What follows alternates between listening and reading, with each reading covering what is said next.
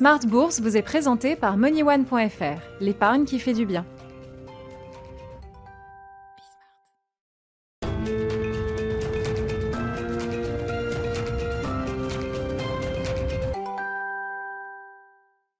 Smart Bourse, votre double dose quotidienne de marché sur Bismart en direct, l'édition de la mi-journée 12h30 13h et la grande édition du soir, le grand digest de l'information économique, financière et boursière à partir de 18h30 en direct là aussi. Au sommaire de cette édition de la mi-journée, euh, une semaine qui démarre sur un coup de froid pour euh, les marchés boursiers en Europe et sans doute aux États-Unis cet après-midi après l'échéance et les expirations de différents produits dérivés sur les grands marchés actions vendredi. Effectivement, la baisse se poursuit de manière un peu euh, rapide, un peu creuse peut-être également. On en parlera avec Romain Daubry, la cellule info d'experts de Bourse Direct qui sera avec nous comme chaque lundi pour le plan de trading de la semaine. On est sur une baisse de l'ordre de 3% pour les indices boursiers européens avec toujours un peu les usual suspects, hein, les mêmes secteurs qui mordent de la poussière avec des considérations sanitaires qui sont toujours très très présentes alors que différentes villes européennes envisagent ou sont en train de remettre en place des des restrictions euh, un peu plus sévères liées à la viralité et au développement du coronavirus. On voit ainsi les secteurs du voyage, du loisir qui sont encore euh, fortement malmenés aujourd'hui, ainsi que le secteur bancaire. Le résumé complet des infos clés de la mi-séance, c'est à suivre dans un instant avec Nicolas Pagnès depuis la salle de marché de Bourse Direct. C'est le jour J pour Alstom qui fait son euh, troisième, quatrième retour au sein du CAC 40. Alstom qui en était sorti en 2016, qui revient aujourd'hui au sein du CAC. Le titre Alstom se comporte d'ailleurs un peu mieux que les autres composantes du CAC 40. En revanche, c'est le jour de sortie pour Accor. Accor dans un secteur compliqué qui, euh, qui souffre euh, plutôt de manière significative aujourd'hui sur le marché parisien. Et puis dans la thématique fusion-acquisition, une thématique qui nous accompagne quasiment toutes les semaines désormais, une opération de consolidation dans le secteur européen des télécoms avec le français Iliad, maison mère de Free à la manœuvre pour racheter l'opérateur mobile polonais Play pour 2,2 milliards d'euros. Play qui est présent comme le leader du segment mobile sur le marché des télécoms en Pologne et Iliad, maison mère de Free, qui euh, s'inscrit désormais dans une logique pan-européenne avec euh, évidemment le marché français, le marché italien, un peu d'Irlande et demain le marché polonais.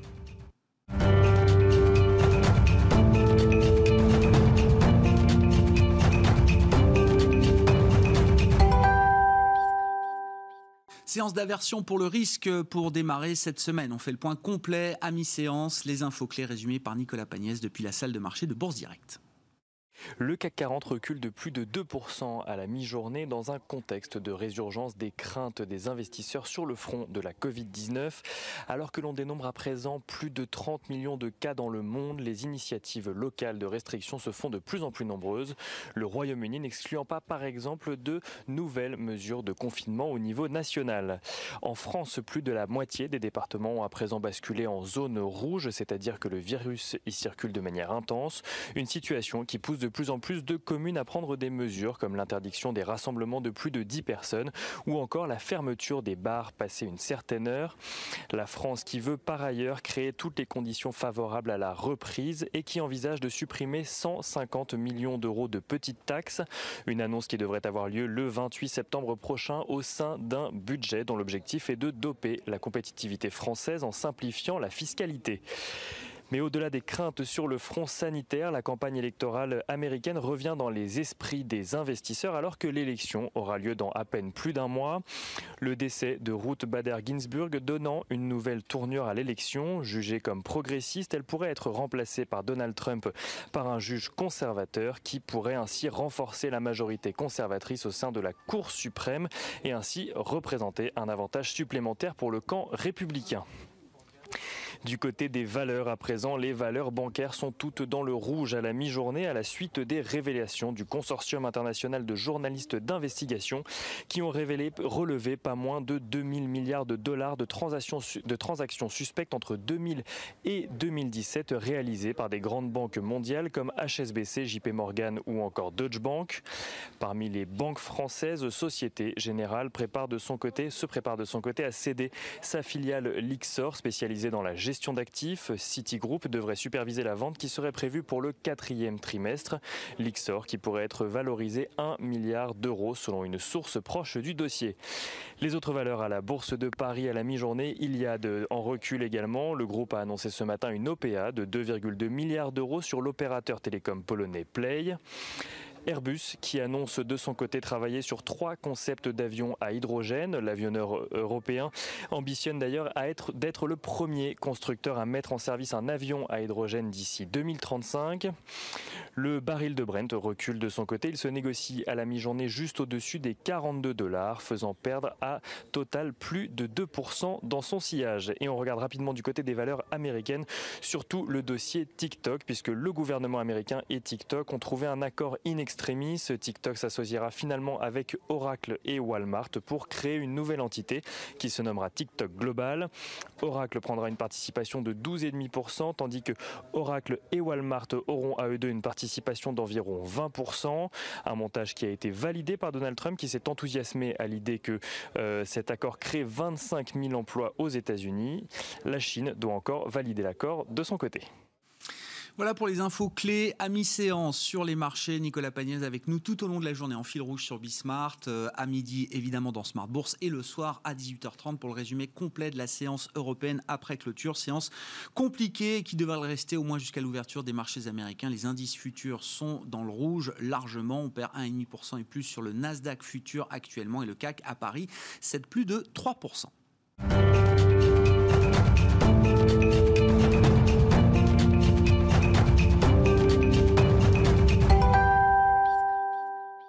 Comme chaque lundi, c'est Romain Dobré qui est avec nous pour dérouler le plan de trading de la semaine, membre de la cellule Info d'experts de Bourse Direct. Bonjour et bienvenue euh, Romain. Bonjour Grégoire. Un lundi pas tout à fait comme les derniers lundis. C'était plutôt calme ces, dernières semaines. Là, on se prend un petit moins 3 pour commencer la semaine sur les indices euh, boursiers européens. Après l'échéance trimestrielle, les expirations de produits dérivés qui avaient lieu euh, vendredi, vous étiez avec nous d'ailleurs pour en parler, et ça montre bien que oui, ces journées techniques d'expiration peuvent avoir des effets par répercussion sur le, le rythme des des marchés. Ouais, très des effets importants. On le voit, c'est pas un hasard. Hein. On sait que les semaines qui suivent l'échéance des marchés dérivés sont toujours importantes. Il faut reconstruire. Là, on est arrivé à l'expiration du mois de septembre, donc une échéance trimestrielle, quatre sorcières, une échéance importante, en roue libre, avec pas de position ouverte ou quasiment 240 000 contrats futurs. C'est le même niveau que ce qu'on traitait au mois de mai dernier. C'est euh, 60 000 contrats de moins qu'une échéance mensuelle, enfin trimestrielle habituelle. Donc c'est pas beaucoup. Et du côté des options, très très peu d'options ouvertes.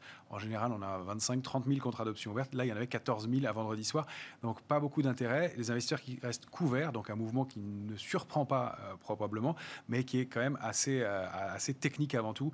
Et euh, c'est ce qu'on va voir et développer, c'est que bon, il y avait un peu de pression baissière vendredi, on l'a vu au cours de la baisse de vendredi, un 22%, 8000 contrats futurs ouverts dans ce mouvement de baisse. Donc les vendeurs, techniquement, sur le futur CAC 40, prennent la main, appuient un petit peu, et puis on arrive donc à cette échéance de marché dérivé avec ces éléments techniques un peu, un peu compliqués, mais enfin qui ne sont pas clairs sur le Nasdaq, où on, sait qu'il y a des positions ouvertes très importantes et des, éléments techniques qui font qu'à l'échéance, soit on reconduit ces positions, soit on doit les solder sur les actions.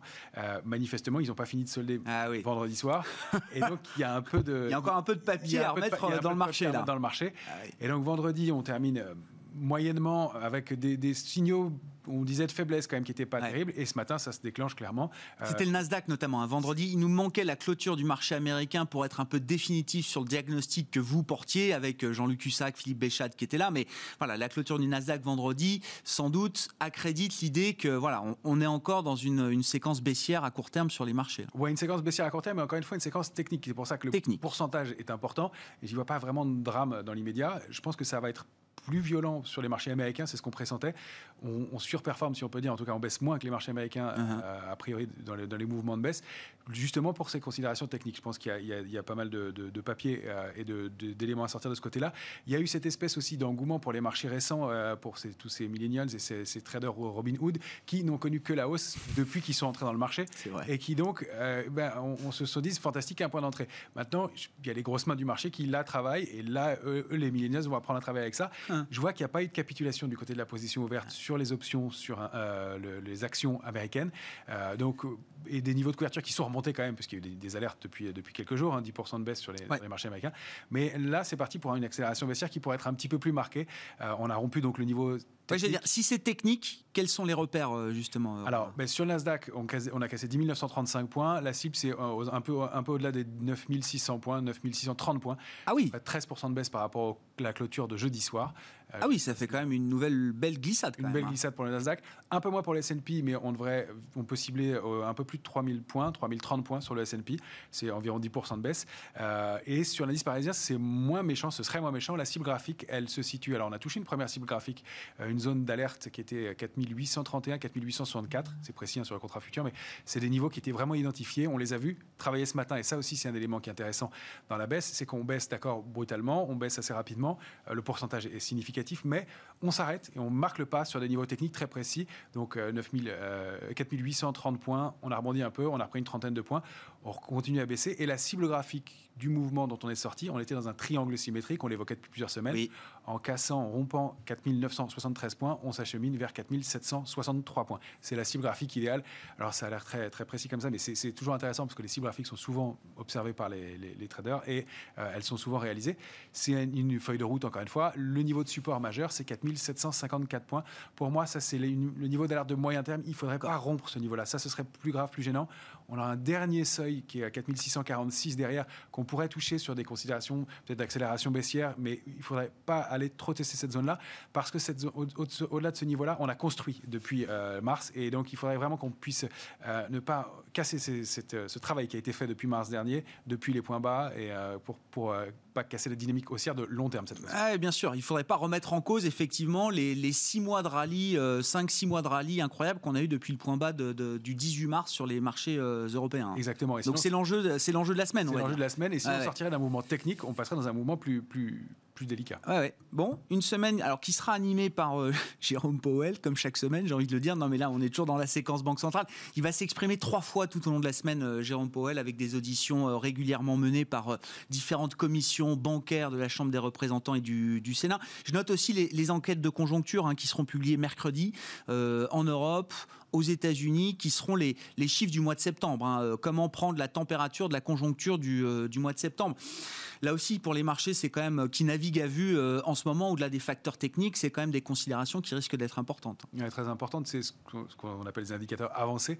Ça permet vraiment d'avoir une idée de la, santé de l'économie euh, au moment où, au moment on, les, on les observe. Donc oui, ça va être, ça va être le cœur de la semaine, c'est mercredi, et euh, ça va être euh, le rendez-vous le plus important. Il y a quelques autres rendez-vous avec le discours de Christine Lagarde cet après-midi à 14h45, mais le, cœur, le, cœur du, des informations. Alors il y a aussi les ventes de logements neuves et existantes mardi et jeudi aux États-Unis. ça donne aussi un état de la, évidemment de la, santé économique, donc c'est des, des, points qu'on va, qu'on va surveiller. Mais le cœur, ce sera vraiment mercredi et c'est PMI, euh, directeur d'achat. Bon, avec des enjeux techniques très importants, une volatilité qui remonte, enfin tous les marqueurs d'aversion pour le risque là qui sont un peu sur le devant de la scène, une vol qui remonte, mais qui, remonte de manière mesurée. Est-ce qu'on peut dire ça en ce début de semaine, en tout cas, euh, Romain euh, Pour l'instant, oui, vraiment. Euh, la, volatilité sur l'indice CAC 40, elle, passe elle revient aux alentours de 25. Elle était à 22 la semaine dernière. On remonte, évidemment. Évidemment, le marché perd, perd plus de 3% à l'instant. Un, lundi matin, c'est un mouvement de baisse. Il y a du, ça, forcément déclenche du bien stress. sûr, il y a un peu de pression. Mais la, pression n'est pas énorme. On était à des niveaux de volatilité bien plus importants, au-delà de 25, plutôt 28, pas loin de 30 éventuellement, dans des accélérations baissières comme ça, il y a quelques semaines. Donc c'est plutôt, c'est plutôt, encore une fois, ce qui accrédite la thèse d'un mouvement technique. Et puis on constate que l'or, l'argent, actif refuge, l'argent c'est un peu plus compliqué, mais en tout cas l'or ne monte pas, voire baisse un petit peu, évidemment aidé par le, mouvement du, de, l'euro qui rebaisse un peu ce matin.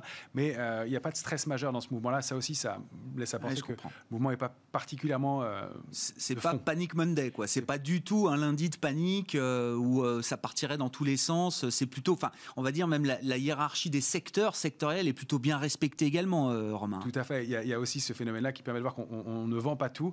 Euh, toutes les valeurs du CAC sont dans le rouge. A Alstom qui vient d'y entrer, qui est la moins, moins forte baisse.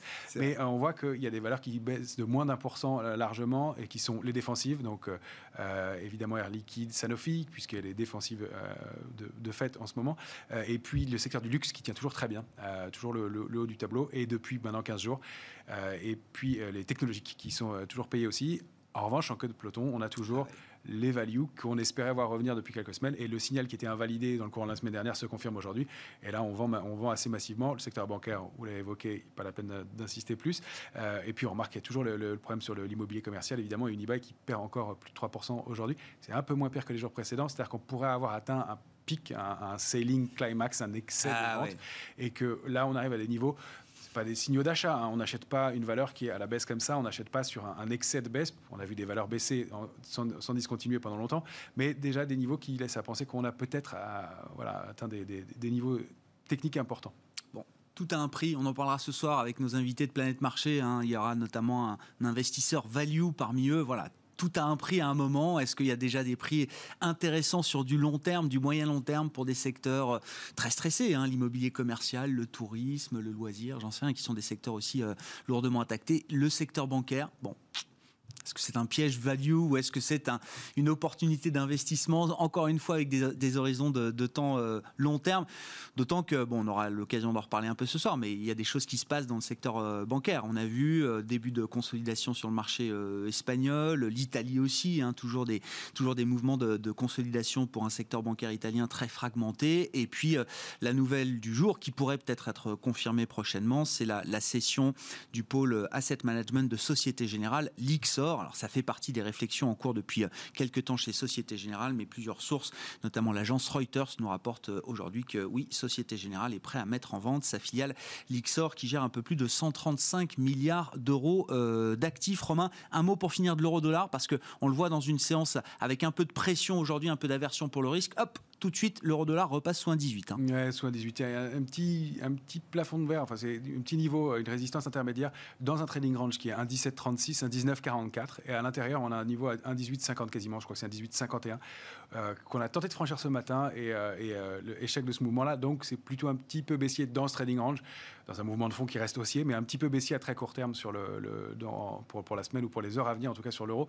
Toujours assez dynamique, mais euh, pas, pas beaucoup de, pas beaucoup de changements dans la tendance. Bon, on verra ce que les banquiers centraux auront à nous dire de plus cette semaine. Ils ont quand même beaucoup parlé ces derniers temps. hein. Je ne sais pas si on apprendra beaucoup de choses euh, nouvelles de la part de Christine Lagarde, qui s'exprime effectivement en début d'après-midi à l'occasion d'une d'un- d'une d'une assemblée, euh, d'une réunion pardon euh, parlementaire franco-allemande. Et puis on verra Jérôme Poel, lui qui parlera quasiment tous les jours de la semaine, en tout cas à partir de demain, devant la Chambre des représentants et un peu plus tard en, fin de semaine, jeudi, devant l'une des commissions du Sénat, Jérôme Powell qui s'exprimera aux côtés du secrétaire américain au Trésor, Steven Mnuchin. Merci beaucoup Romain. Romain Dobré avec nous chaque Merci. lundi, chaque vendredi dans Smart Bourse, le plan de trading le lundi avec les équipes de la cellule info d'experts de Bourse Direct.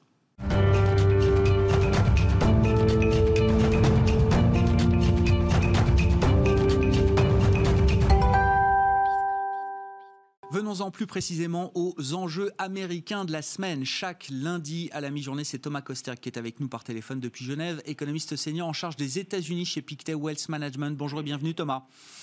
Bonjour, le, Grégoire. le décès de Ruth Bader Ginsburg, euh, donc euh, intervenu ce week-end, qui exacerbe encore un peu plus les antagonismes entre démocrates et républicains. C'est une information hautement politique, bien sûr. Comment est-ce que les investisseurs peuvent, doivent se saisir de cette information selon vous, Thomas?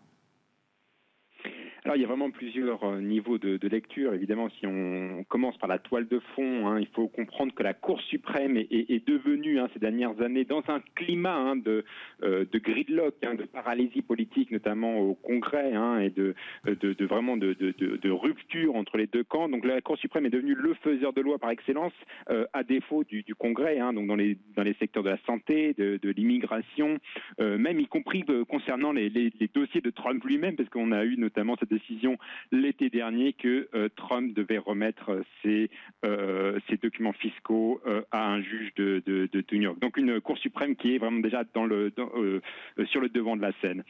Deuxième point. Euh, Trump a déjà nommé deux juges euh, à la Cour suprême, et là il est sur le point d'en nommer un troisième. C'est une Cour suprême qui a donc neuf juges, et évidemment hein, l'influence républicaine pourrait euh, grandir avec une nouvelle nomination de, de Trump. Et évidemment, pourquoi c'est encore plus important maintenant?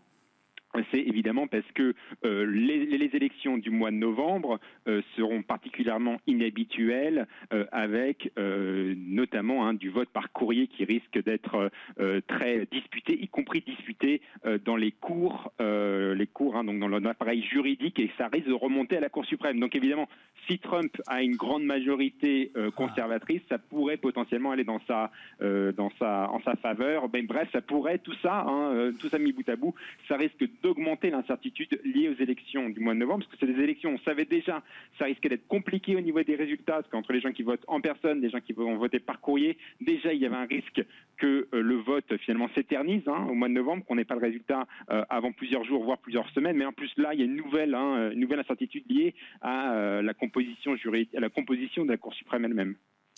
Ouais, le scénario d'une élection sans résultat immédiat, en tout cas, qui, serait le scénario peut-être le plus défavorable pour les investisseurs. Hein. C'est ce schéma-là qu'on peut avoir en tête. Je ne sais pas quelle probabilité on peut lui donner, mais en tout cas, ce serait un, un, schéma de risque pour les investisseurs au lendemain du 3 novembre. Hein. Oui, alors par exemple, la banque Citigroup a fait un sondage des investisseurs et elle, montrait que 12% des investisseurs s'attendent à ce qu'on n'ait pas les résultats euh, d'ici la fin du, mois de novembre. Euh, personnellement, je mettrais même la, probabilité encore plus, euh, plus, plus haute hein, quand on sait Trump, hein, notamment l'animosité de Trump contre hein, ce, fameux vote par courrier. Trump a plusieurs fois rappelé qu'il pouvait s'agir de, de, fraude massive. Il a d'ailleurs été rappelé à l'ordre par Twitter lui-même qui a dû mettre des bandeaux sous ses tweets de Trump en disant qu'il n'y avait pas forcément de risque de, fraude, mais on sent déjà une certaine euh, fébrilité, y compris fébrilité juridique, hein, euh, en allant dans ces élections du mois de novembre. Je rappelle que pourquoi hein, le vote par, courrier pose-t-il problème euh, C'est notamment, bah, évidemment, dans un contexte de coronavirus, hein, donc il y a quand même des craintes liées au coronavirus qui font que, évidemment, le vote par courrier explose. On a aussi un problème lié à la poste américaine, puisqu'il y a des restructurations à la poste et ces restructurations sont vues comme politisées. donc, bref, un cocktail assez explosif ah. euh, alors qu'on se dirige euh, dans ces élections du mois de novembre. Bon, effectivement, hein, ce sera plus qu'un sujet d'attention pour les investisseurs au fur et à mesure qu'on se rapproche de cette échéance du 3 novembre. Il faudra peut-être patienter longtemps après pour avoir un, résultat sérieux, fiable et, définitif de cette élection américaine. Sur le plan macro, Thomas, vous êtes alors de plus en plus inquiet sur la, la, la tournure que prend la conjoncture américaine en l'absence de nouveaux stimulus fiscale et budgétaire euh, au Congrès. On est toujours dans l'impasse de ce point de vue-là. On aura cette semaine des enquêtes de conjoncture. Alors les enquêtes de, l'Institut IHS Market sur la conjoncture manufacturière et, des services euh, en zone euro, mais aux États-Unis euh, également. Est-ce que vous attendez d'ores et déjà un, essoufflement de ces indicateurs conjoncturels dans la perspective d'un quatrième trimestre qui pourrait être décevant, Thomas? Alors tout à fait, hein. je pense qu'on voit déjà hein, une certaine fébrilité, une fragilité dans les indicateurs macroéconomiques euh, aux États-Unis, notamment sur le front de la consommation. Hein. Les ventes au détail, si vous regardez les détails, on voit que la consommation commence un peu à s'essouffler, donc ça c'est vraiment un mauvais signe.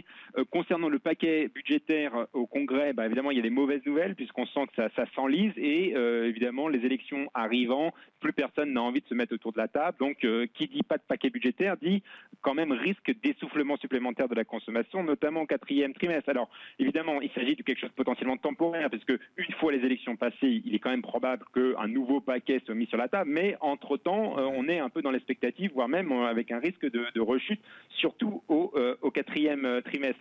Maintenant, si on regarde aussi les indicateurs microéconomiques, moi j'aime bien regarder, vous savez, la, micro, pas seulement la macro, on regarde les, ventes de machines-outils Caterpillar en, Amérique du Nord, hein. sur les trois derniers mois, en finissant en août, on est à moins de 35%. Donc on voit qu'il y a euh, toujours euh, finalement, même l'investissement maintenant des entreprises commence à, aussi prendre l'eau. Hein.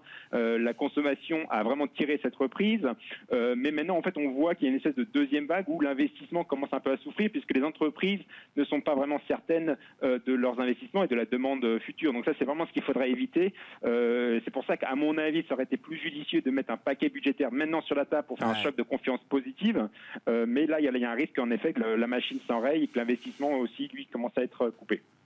Alors, ce qui est intéressant, c'est que dans le même temps, les, pardon, euh, les, personnes du Congrès, les élus du Congrès, vont demander des comptes à Jérôme Powell cette semaine, euh, Thomas, alors que eux-mêmes ont du mal à se mettre d'accord pour un nouveau stimulus budgétaire et, fiscal. Ils vont sans doute demander à Jérôme Powell où est-ce qu'il en est de son soutien à Main Street. On parle beaucoup de la Fed et du soutien qu'elle peut apporter sur les marchés financiers, Wall Street, mais pour les élus du Congrès, que ce soit la Chambre des représentants ou le, Sénat, euh, et Jérôme Powell témoignera devant les deux J'imagine que le sujet pour ces élus-là, c'est Main Street avant tout, euh, Thomas.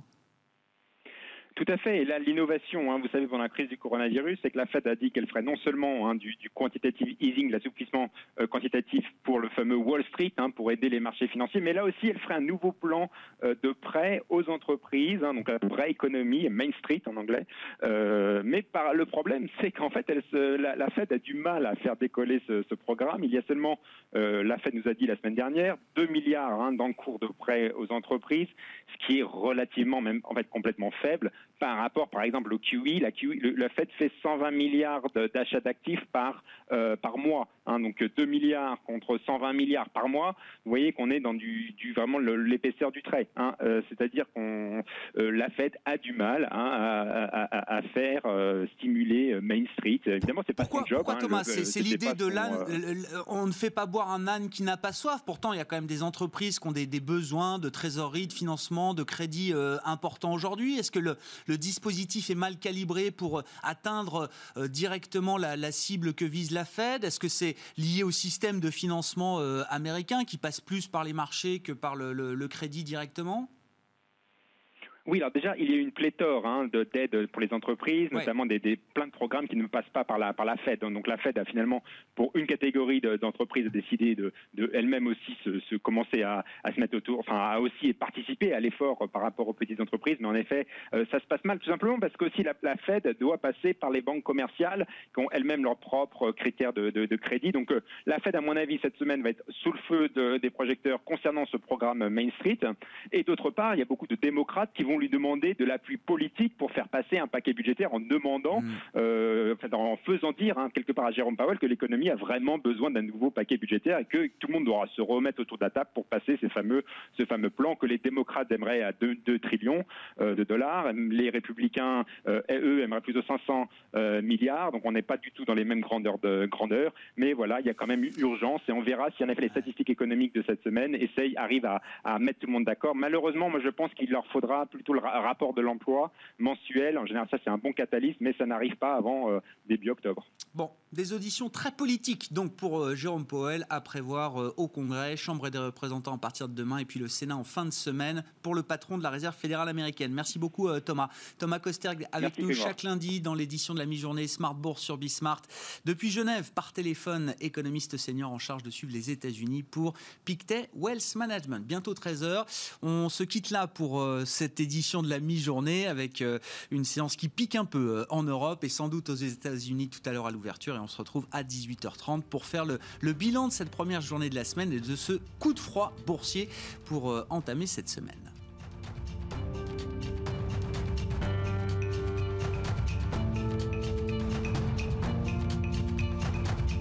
C'était Smart Bourse avec MoneyOne.fr, l'épargne qui fait du bien.